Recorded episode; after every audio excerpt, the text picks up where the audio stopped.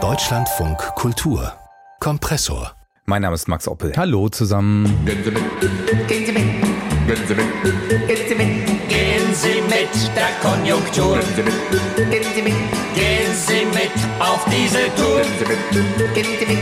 Nehmen Sie sich Ihr Teil, sonst schämen Sie sich. Und später gehen Sie nicht zum großen Festbankett. Das Festbankett ist heute bei uns das Kaufhaus, das nämlich auch heute noch ein Ort der Begegnung und der Kultur sein kann, auch wenn die Wirtschaftswunderzeiten natürlich sehr lange vorbei sind und das bekanntlich ja einen langsamen, qualvollen Tod stirbt, das Kaufhaus. Außerdem geht es um die Probleme der Streamingdienste, die immer unübersichtlicher und leider auch unattraktiver werden. Und wir reden über das neueste Social Media Image Mobwife. Junge Mädchen wollen nicht mehr clean sein, sondern verrucht rüberkommen. Im Popkultur Wochentalk habe ich zwei wunderbare Gäste, nämlich Kultur Kulturwissenschaftlerin und Mode-Podcasterin Freya Hermann und meinen Kollegen Gaming- und Digitalexperten Markus Richter. Hallo, ihr beiden, willkommen im Studio. Hallo. Hallo. Freya, erstmal drei Worte zur Mobwife. Warum ist dieses Style-Phänomen der Rede wert? Ja, die Mobwife-Ästhetik, also die Mafiosi-Ehefrau, ist ein neues TikTok-Phänomen und dabei geht es vor allem um die ostentative Feier der Inszenierung. Und ich denke, es lohnt sich darüber gleich zu sprechen. Genau, das tun wir. Markus, Streamingdienste haben Geldprobleme. Wissen wir, kommt das Modell jetzt ins Stottern oder wie ist das?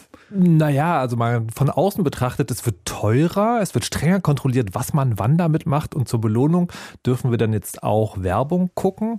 Und da frage ich mich natürlich, und das will ich vielleicht euch nachher fragen, wird vielleicht Content-Piraterie wieder total attraktiv? Auweia, denken wir in der Zwischenzeit schon mal drüber nach. Wir haben uns ja diese Woche gefragt, was die mittlerweile dritte Insolvenz der letzten verbliebenen Kaufhauskette Galeria Karstadt Kaufhof für uns alle bedeutet. Manchen, ja, manche mögen da mit den Achseln zucken und sagen, ich bestelle sowieso lieber online und andere sagen, gehe ich halt in die Mall. Ich persönlich finde aber, da geht schon was verloren. Ein Kulturort gewissermaßen, einer, an dem eben noch analoger Austausch stattfindet auf einer doch persönlicheren Ebene als diese reine Kettenlauferei in der Mall. Wie geht's euch damit? Ich habe einen Widerspruchsimpuls. Na los, sofort. Der, der ist ganz gewaltig. Also, also Schulterzucken ja, und zwar aus dem Grund, wo ich denke, Leute, ihr hattet genug Zeit. Also jetzt an Galeria Kaufhof Karstadt gerichtet. Ähm, wenn ich es jetzt nicht begriffen habe, dann ist es vielleicht auch besser so. Also weil sowas immer wieder verschleppen ist ja auch hart. Und dann ist, für, ich sage jetzt mal für mich als Außenstehende, der Unterschied zwischen Mall und Kaufhaus ist in dem Zustand, in dem es sich heute befindet, überhaupt keiner. Mhm. Und dann ist ein ganz wichtiger Punkt für mich, es ist ja so, unser Leben ist digital, wir bestellen online. Und wenn ich analog meinen Hosenweltkörper wohin bewege, um was einzukaufen, dann erwarte ich fachliche Beratung. Und die erlebe ich dann nicht mehr. Die letzten hm. Male, die ich in einem Kaufhaus war, ist sozusagen, also letztes Beispiel war Brettspiel. Hm. Ich suche was, gehe in die Spielwarenabteilung, frage äh, an, an, an eine Fachkollegin da und die liest mir dann vor, was hinten auf der Packung steht. Und das kann ich wirklich auch online. Ja, das, das, kann ich verstehen. Das, ist, das ist meine Kaufhaus persönliche schlechte Erfahrung. Und, ähm, ja, ja, ja. und also ich, ich glaube, die Welt würde sich aufteilen für mich zwischen Online-Shopping und Fachgeschäfte, die eine Sache verkaufen, nicht hunderte.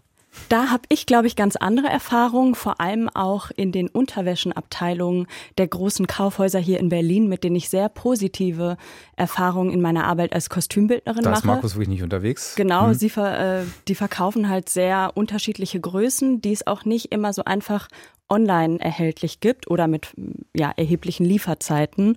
Ich denke aber, dass äh, diese Pleite eigentlich was ganz anderes ähm, auf, also was ganz anderes deutlich macht, nämlich, dass man einfach die Innenstädte und auch unsere Begegnungsräume natürlich auf gar keinen Fall Immobilienspekulanten wie René Benko überlassen sollte und dass wir einfach andere Orte der Begegnung im äh, innenstädtischen Raum benötigen und natürlich feministische Stadtplanung. Äh, ich muss kurz fragen, meinst du damit, wir brauchen Kaufhäuser oder meinst du damit, die Orte, die Orte, die früher Kaufhäuser waren, müssten jetzt andere Begegnungsorte werden?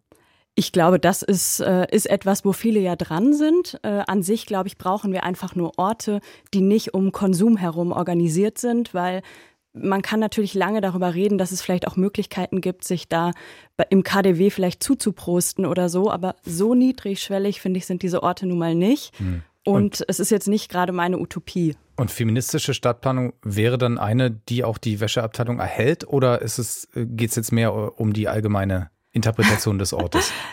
so genaue Vorstellungen habe ich da, glaube ich, nicht. Ich glaube, es geht eher darum, in der Mitte unserer Städte Orte der Begegnung zu schaffen, wo Leute sich nicht fürchten, wo es Toiletten für alle Gender gibt, wo es nachts Licht gibt, wo es für Jugendliche vielleicht auch WLAN gibt oder Möglichkeiten, Musik abzuspielen und wo wir uns äh, begegnen können, äh, ohne zu shoppen. Apropos äh, das, dieses Gefühl de, der Gemeinschaft, ja, es ist ja nun mal ein Sterben auf Raten, ja. Und nach der vergangenen Insolvenz hatte Galeria 40 Filialen schließen müssen. Die letzten 18 machen diesen Monat jetzt dicht. Ähm, dann soll ein neuer Eigentümer nochmal neu starten, aber so richtig glaubt wohl niemand mehr dran. Auf jeden Fall Markus Richter nicht. Und ehrlich gesagt, ich auch nicht so richtig.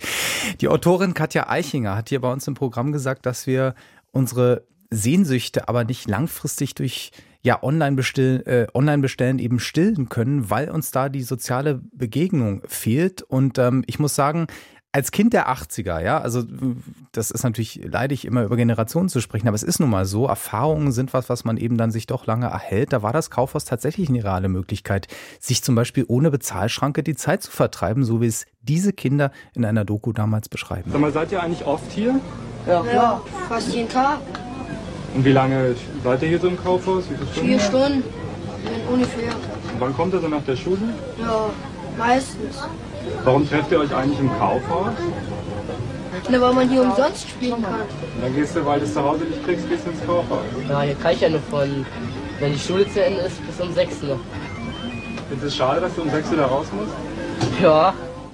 Also Freier und Markus, muss man diese Erfahrung vielleicht gemacht haben, um ja, um das ähm, am Leben erhalten zu wollen? Also vielleicht bin ich sozusagen schon eine Generation zu jung dafür, aber ich halte das wirklich sozusagen dieses Gefühl, äh, also für, ich will es mal diplomatisch formulieren, nostalgisch verbrämt.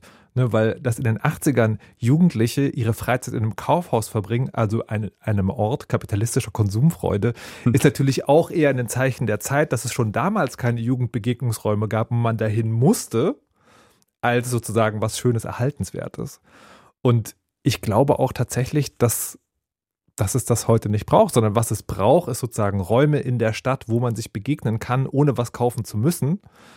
Und ich, also tatsächlich sagen, finde ich eine Mall vom Prinzip her, nämlich es gibt ein großes Gebäude und darin befinden sich spezialisierte Dinge. Nicht schlecht, aber auch hier wäre es natürlich besser, wenn es nicht vor allen Dingen dem Geld sozusagen ausgeben gewidmet würde. Aber im Prinzip ja, ich fand den Ton total schön, gerade das zu hören. Und ich glaube, da können sich auch heute noch äh, ja, Jugendliche mit verbinden, weil wie Markus, wie du gerade gesagt hast, es gibt einfach so wenig Räume und deswegen total schön immer noch zu beobachten, wie das gehijackt wird von Jugendlichen, mhm. die quasi ja sich aufs Spaß haben verstehen und sich dann an diese Orte begeben und da ihren Eigensinn mit reinbringen. Also den Vorwurf Romantisierung, den teilst du hier nicht.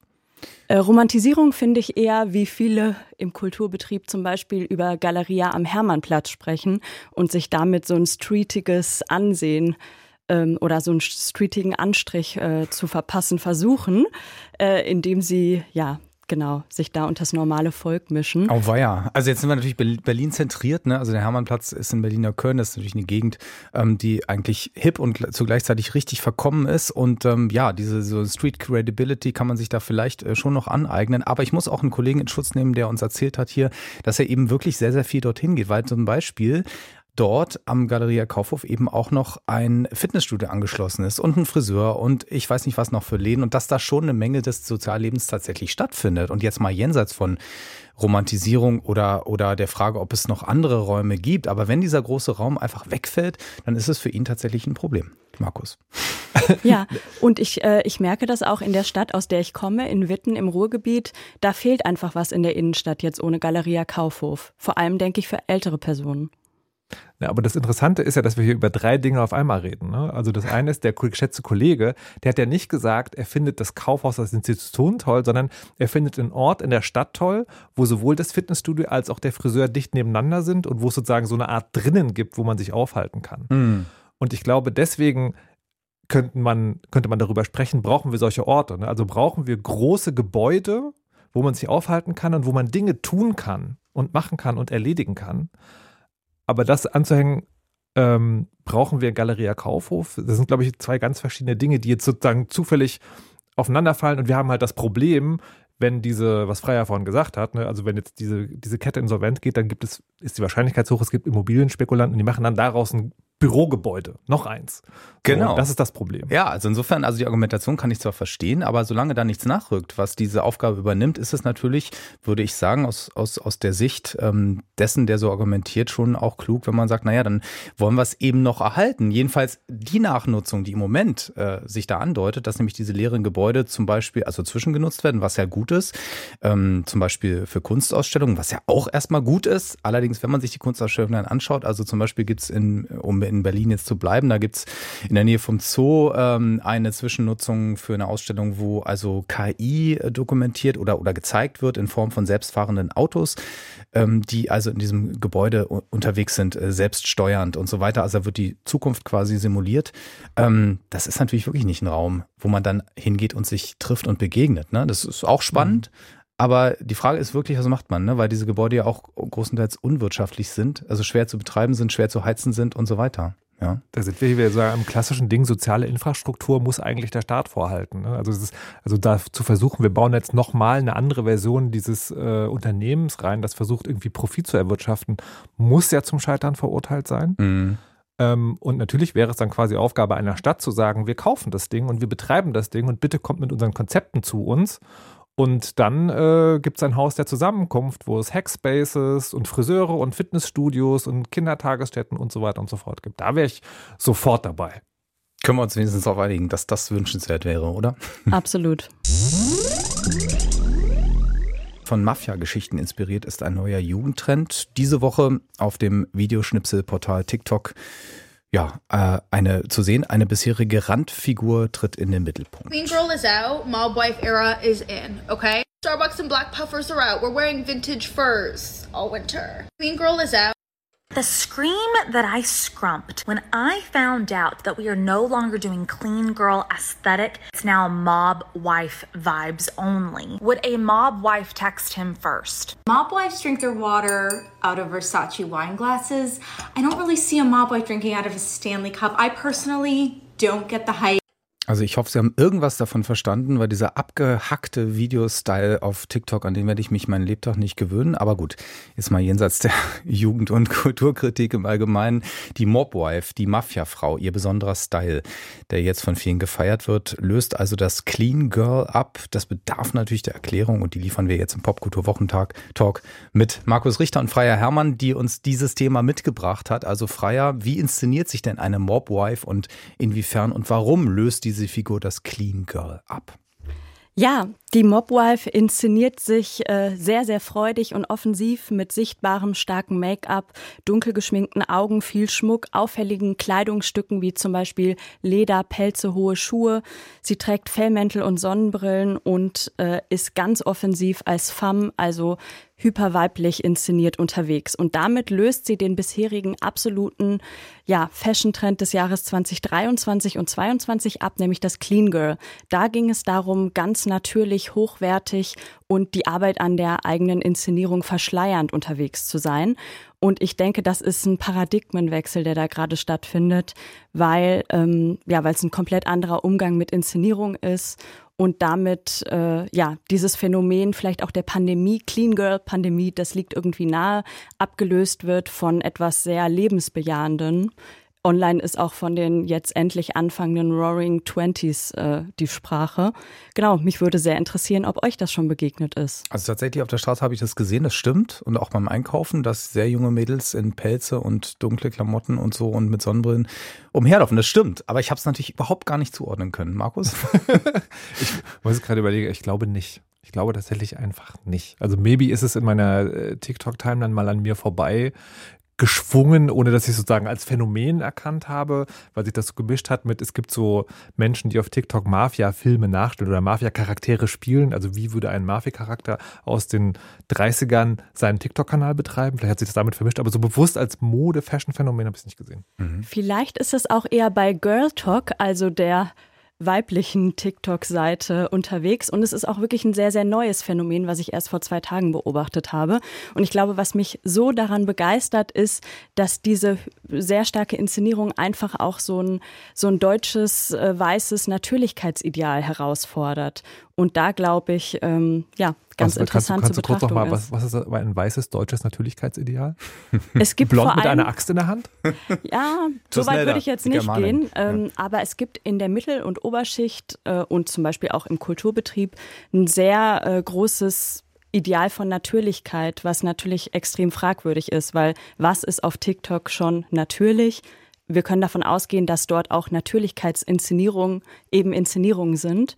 Und ähm, ich merke, wie diese ostentative Inszenierung einfach ganz anders Kritik ausgesetzt ist als zum Beispiel das Clean Girl, was auch eher eine weiße Inszenierung ist.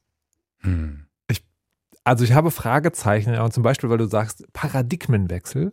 Und ist es für mich als, muss ich wieder sagen, Außenstehender, ähm, ist es das nicht, weil es ist eben auch eine Inszenierung. Es ist halt eine andere Inszenierung, aber es ist halt eine Inszenierung von selbst.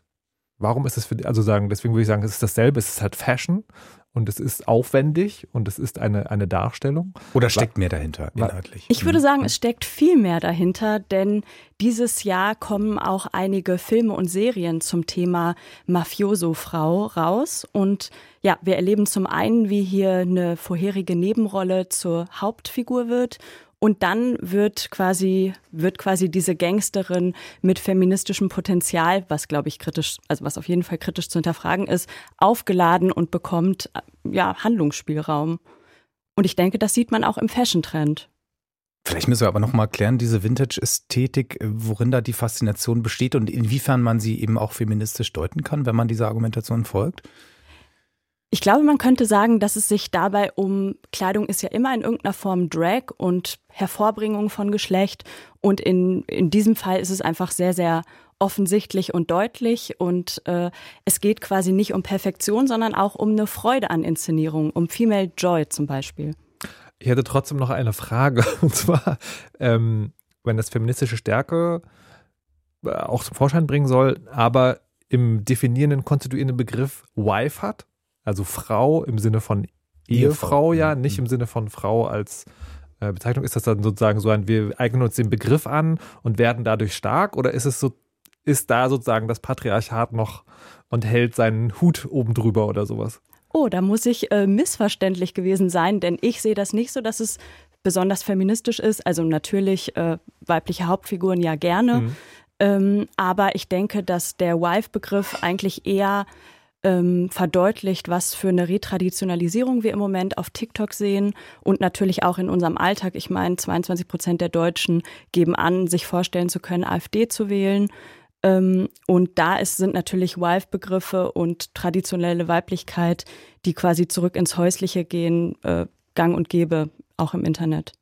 Aber inwiefern be- bedingt sich das dann gegenseitig? Denn wenn ich es richtig verstehen, verstehe, ist das ein Fashion-Trend und dieser Fashion-Trend wird ja nicht gesetzt durch eine Retraditionalisierung im Denken oder etwa doch? Mm, Das ist äh, nicht nur ein Fashion-Trend, sondern eine ganze Ästhetik, würde ich sagen. Und ähm, es beruft sich schon auch, auch vergangene Trends, wie zum Beispiel das Stay-at-Home-Girlfriend ähm, und, und neuere Traditions- äh, oder neuere Versuche eigentlich äh, Traditionalisierung äh, darzustellen, wie zum Beispiel ähm, so neuere Hausfrauen-Inszenierungen auf TikTok. Mhm. Ich weiß nicht, ob das deine Frage Naja, beantwortet. ich würde sagen, es, es ist, ist und bleibt widersprüchlich, weil das beißt sich ja total mit dieser Idee von Lebensfreude und also Female Joy. Ja. ähm, das, also da, wo, sie- wo die Frau sich selbst ermächtigt, ne? Und aus, aus Stylegründen und aus ähm, Ja, ich glaube, was wir vielleicht ein bisschen übersehen, ist, dass auch durchaus ironisch damit umgegangen wird, dass zum Beispiel Leute, Influencerinnen verlauten lassen, dass sie keine Zeit haben, dass dieses Make-up auch ein bisschen messy sein darf, weil sie sie müssen ja noch Gräber ausgraben, um äh, quasi Leute zu verbuddeln. Also so, es, es ist sehr, ein sehr spielerischer Umgang eigentlich mit, mit diesem Trophy-Wife-Trope auch, der da stattfindet. Gut, also ich lerne dazu, muss ich sagen, also ich, ich bin Vater einer Teenager-Tochter. Ähm, ich stelle mir bei diesen Sachen natürlich schon immer die Frage, wie relevant Interpretationsmuster dann überhaupt sind für diese Zielgruppe. Also auch beim Clean Girl ähm, wird das ja überhaupt gar nicht reflektiert äh, in, die, in diesem Alter, sondern eben als Stil und Ästhetik wahrgenommen und verkörpert. Also würdest du sagen, Freier, dass ich, dass, dass ich da vielleicht auch die Dynamik unterschätze, also dass die äh, Teenies da in was reinrutschen, was sie gar nicht sein wollen vielleicht? Ähm, Ich glaube schon, dass es, äh, dass es ein sehr wichtiges Thema für junge Frauen ist äh, und dass, sage ich mal, die Möglichkeit des eigenen Ausdrucks über die Selbstinszenierung natürlich einen hohen Stellenwert hat, vor allem bei äh, jungen Flinterpersonen, die sich ja darüber ausleben, ausdrücken können. Flinter, noch so ein Stichwort. Müssen wir jetzt erklären. Tut mir Frauen, leid. Lesben, Trans und Inter, quasi alle Personen, die nicht cis-männlich sind. Mhm. Ich habe eine Frage, so, weil ich, mich- ich stelle gerade, wenn ich so ein bisschen zurückgehe, wenn ich TikTok und Fashion Trends, ne, also Tradwife, Clean Girl, Mobwife, das ist alles immer, das sieht irgendwie sehr fancy aus und sehr ästhetisch auch, in so einer Glanz, in so einem Glanzmoment, könnte man sagen. Aber im Hintergrund lauert dann immer sozusagen diese Retraditionalisierung. Gibt es auch einen Fashion Trend, den du uns sagen kannst, wo, also das Hashtag auf TikTok, den man sozusagen mal hinterherklicken kann, wo das nicht so ist? Also quasi, keine Ahnung, das Tank Girl von TikTok? Also unter Mobwife gibt es zum Beispiel auch Mobster-Inszenierungen von queeren äh, Personen, die sich eher wie männliche Mafiosis anziehen. Ähm, und ich würde schon sagen, dass es einen großen Unterschied zwischen ähm, Treadwife, was auch nicht in erster Linie eine Fashion-Bewegung ist, sondern wo es sehr um eine Inszenierung als traditionelle Hausfrau geht. Und auch das Ganze ist super widersprüchlich, weil sich Personen als Hausfrau inszenieren, die aber, eigentlich beruflich für TikTok arbeiten, beziehungsweise Content-Kreatorinnen sind und da quasi was vorspielen, was sie noch nicht mal selbst machen. Ähm, und ad hoc fällt mir jetzt nichts an, also fallen mir jetzt keine anderen derzeitigen Trends an. Es gibt natürlich unglaublich viele Mikrotrends, wie zum Beispiel die Farbe Rot und so weiter, ähm, die, denke ich mal, jetzt nicht weiter aufgeladen sind. So wie seit Jahren orakelt wird, dass das Fernsehen am Ende es so kometenhaft schien, in den vergangenen Jahren der Aufstieg der Streamingdienste zu laufen. Netflix, Prime, Apple Plus, Mubi, Spotify und so weiter. Noch, ja, noch kommen regelmäßig neue Anbieter dazu, aber so ganz rosig scheint es nicht mehr zu laufen mit diesem Erlösmodell, wenn man ähm, ja, sich das genauer anschaut. versinnbildlicht durch diesen schönen Ton. Markus Richter, du bist der Experte fürs äh, Digitale. Woran machst du diese Krise fest? Na, ich sehe es vor allen Dingen jetzt erstmal als eine Krise für uns, die ZuschauerInnen, weil es ja lange sehr komfortabel war und die einzige Frage, die man sich stellen musste, war, gönne ich mir zwei oder gönne ich mir drei Streamingdienste? Und natürlich teile ich die mit all meinen Freundinnen, Familie meine ich natürlich. Und das wird jetzt alles gerade anders. Es wird viel teurer und es ist auch schon abzusehen, dass es bald noch teurer wird. Ist diese, dieses irgendwie, man teilt einen Account, das wird verboten und auch technisch sozusagen hinterfragt oder beziehungsweise gesperrt. Ähm, und dann gibt es immer mehr Angebote, die man bezahlt und die aber trotzdem noch Werbung haben. Und das ist äh, ganz interessant, weil das für uns ich sage jetzt mal uns sozusagen im ganz allgemeinen Großen, macht das, das das Schauerlebnis schlechter und zeigt aber sozusagen dann die Krise, ich weiß nicht, ob Krise vielleicht ein bisschen dick ist, aber sozusagen die Schwierigkeit, in der die Streaming-Anbieter stecken, nämlich, dass sie, wie übrigens fast jede digitale, jede digitale Welt sozusagen das so gemacht haben, wir gehen auf den Markt, wir, wir investieren unfassbar viel Geld und locken damit ziemlich viele NutzerInnen an und dann steht man fünf, zehn Jahre später vor dem Problem, ja, wie mache ich jetzt Profit? Mhm. Und die Frage ist noch unbeantwortet. Und ich, ich habe in der Vorbereitung über das Thema nachgedacht, aber nicht über das, was du gerade erwähnt hast, nämlich das Fernsehen. Mhm. Und vielleicht könnte es sogar so sein, dass es Fernsehen länger geben wird als Streaming. Das glaube ich persönlich eher nicht. Naja, es ist, ist ganz Ja. interessant. Die Nutzungszahlen von digitalen Medien sind, in, sind häufig so, dass äh, junge Menschen eher die digitalen Medien benutzen, also egal, wo man hinguckt, und dass dann aber je älter man wird, desto linearer wird auch wieder der Medienkonsum. Und das heißt, also ich meine jetzt nicht Fernseh, der über Antenne kommt, aber im Sinne von, es gibt ein lineares Programm, Mhm. das ich anmache und da passiert halt einfach irgendwas. Das wird vielleicht wesentlich länger überleben als die vielen Streaming-Anbieter, die wir jetzt haben. Also da bin ich wirklich sehr gespannt, ob das so ist. Äh, Freier, wie geht's dir mit dem Streaming? Ja, ich beobachte mich selbst und andere beim Streaming-Hopping. Ich glaube, das ist einer der Gründe, warum es nicht äh, rentabel wird für die Anbieter und gleichzeitig äh, sehe ich einfach, dass ähm, die Qualität auch nicht immer gegeben ist. Also ich, äh, ich finde, man muss schon abwechselnd äh, verschiedene Anbieter anklicken, um immer eine gute Serie sehen zu können. Mhm. Also ich muss sagen, ich kann das äh, alles nachvollziehen, aber, aber ich habe zum Beispiel die Verschlechterung noch nicht so sehr gespürt. Ähm, das hat wahrscheinlich damit zu tun, dass ich noch keine Aufforderung bekommen habe oder, oder noch keine äh, Einschränkung äh, mitbekommen habe in meinem Umfeld, Familie oder Freunde, dass, dass der Account nicht mehr genutzt werden kann. Vielleicht hängt das damit zusammen, dass mein Account in Kolumbien abgeschlossen wurde vor, vor, vor, vor ungefähr acht Jahren. Wow. Also ich zahle auch immer noch mit dem kolumbianischen Peso und der Vorteil ist, dass der eigentlich konstant an Wert verliert ähm, gegenüber dem Euro und dadurch äh, wird meine Rechnung bei Netflix äh, immer niedriger und nicht höher wie, wie hierzulande.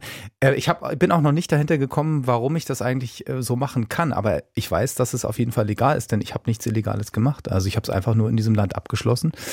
Und Als guck, du mal hier. da warst? Oder ja, genau. Über, über eine, okay. Einfach auf der Durchreise dort. Ja. Ähm, genau, ich bin ja nicht jedes Wochenende dort, aber es ist einfach... Äh, ja, also ich will damit nur sagen, es scheint sehr unterschiedlich zu sein, ne? ob man davon betroffen ist oder nicht. Und es scheint auch noch sogenannte Schlupflöcher zu geben. Ich fühle mich also im Moment noch nicht eingeschränkt, aber ich weiß, dass es auch schwierig ist, äh, von einem Anbieter loszukommen. Also geht es euch auch so, dass ihr euch so ein bisschen ähm, so fühlt, naja, ich würde ja gerne wechseln, weil es wird ungünstiger, aber eigentlich will ich natürlich schon mitbekommen, was gerade was gerade angesagt ist und was Neues läuft. Ich bin da gespalten, also weil es geht mir bei Videokonsum tatsächlich nicht so sondern das ist eher, also ich bin, ich gebe es zu, ich bin in der Regel eher zu faul und es geht uns gut genug, dass wir sozusagen irgendwie in der Familie uns mehrere Streaming-Abos leisten können. Aber da könnte ich sozusagen sehr viel eher drauf verzichten oder zu sagen, okay, jetzt kommt eine neue Serie, irgendwie, die will ich sehen, ich mache jetzt mal wieder, keine Ahnung. Ein Monatsabo. Äh, ein Monatsabo. Mhm. Ähm, ganz anders empfinde ich das beim Musikkonsum weil ich, Film ist immer so ein bisschen für mich, also Bewegtbild, ich gucke das an und dann lege ich es wieder weg. Musik ist ja eher so ein ständiger Begleiter. Und da hat es ja ein Spotify, ein Deezer, ein was auch immer man gerade irgendwie benutzt, hat es ja tatsächlich bei mir und bei vielen anderen Leuten bemerke ich es auch geschafft. Das ersetzt das irgendwie komplett und man braucht es aber auch immer vorrätig da fällt es mir viel schwerer und da habe ich im Umfeld jetzt auch, also Spotify hat auch gerade die Preise, da habe ich es auch im Umfeld erlebt, dass Leute sagen, sagen, ich würde ja gerne, aber ich kann nicht, meine ganzen Playlisten sind da und so weiter und so fort. Das finde ich schon ganz interessant. Das ist dann wieder Staffelmietvertrag, ne? Kommt man irgendwie nicht raus. Ja, ja ich glaube, mir geht es da anders. Äh, es ist eher häufiger so, dass ich eine neue Serie entdecke oder ähm, was darüber höre, dann denke, ach, könnte ich mich mal anmelden und dann feststelle, dass ich seit über einem Jahr dort ein Konto habe.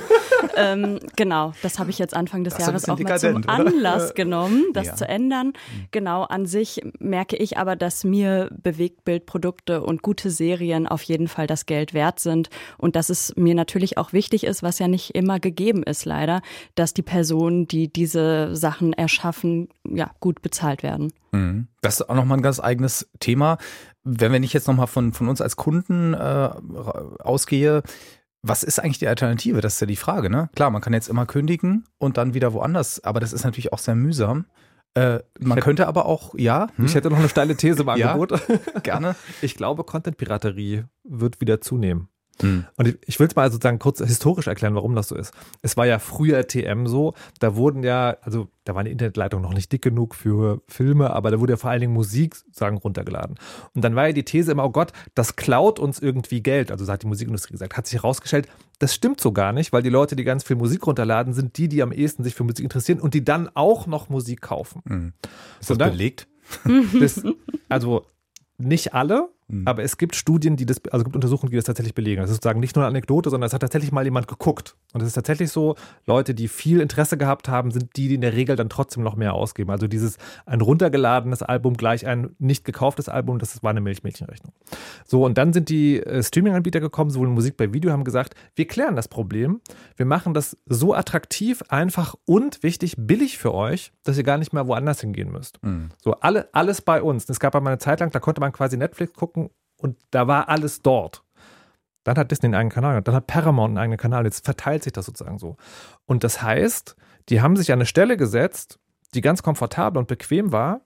Und mittlerweile, ich weiß nicht, wie es euch geht, meine These, es ist sehr viel einfacher, habe ich gehört, einen Fünfer für ein VPN im Monat zu bezahlen in ein Land, wo das nicht so verfolgt wird und dann so Dinge runterzuladen, als halt sich Gedanken zu machen, welchen Streaming-Service mache ich als nächstes, weil die neue Serie da ist.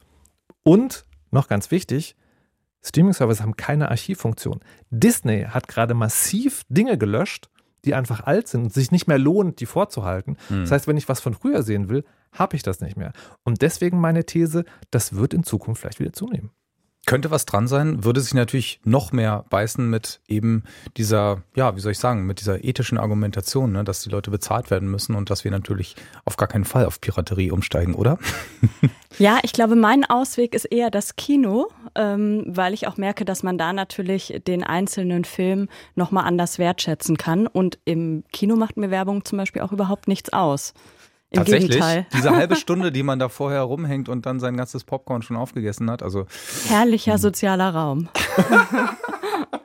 ja, kommt auf den direkten Nachbarn. Ne? Ich wollte gerade sagen, ich hatte, ich hatte im letzten Jahr ein fantastisch schlechtes Kinoerlebnis und zwar habe ich Barbie äh, in Frankfurt oder gesehen im Kino und da saß hinter mir drei Reihe, drei Reihen sozusagen Menschen. Mhm. Ich sage jetzt nicht, ich will jetzt keinen Ageism betreiben, es waren Menschen und die haben Party gefeiert. Also nicht wie, da läuft ein Film und wir quatschen auch, sondern die hatten ihre Party und nebenbei lief der Film.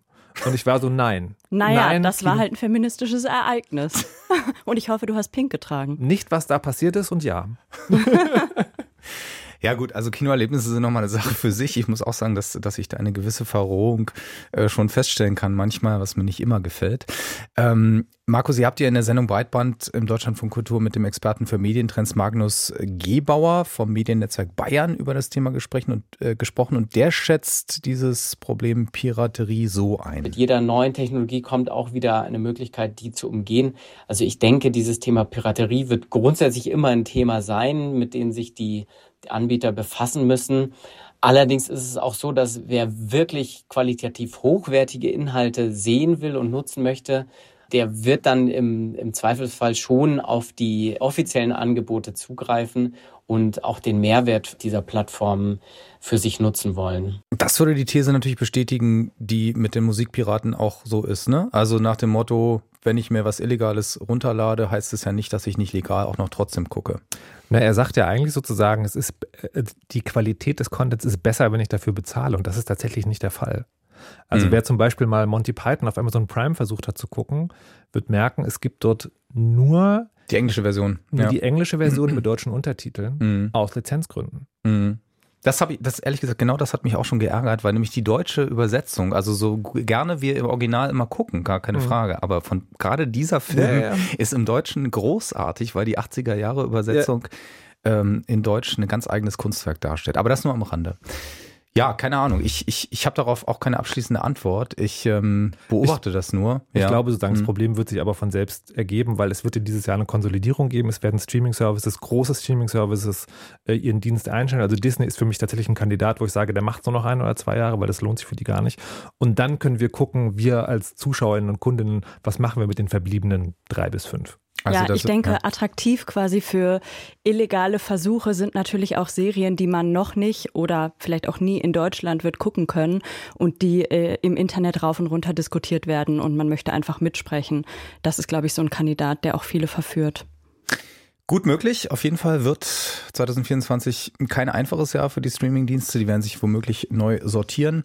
Und auch sonst ist ja viel zu tun in allen Bereichen eigentlich. Machen wir das Beste draus. Freier Hermann und Markus Richter, das war die heutige Ausgabe des Popkultur-Wochentalks im Kompressor im Deutschlandfunk Kultur. Ich bedanke mich. Schön, dass ihr beide da wart. Vielen Dank. Dankeschön.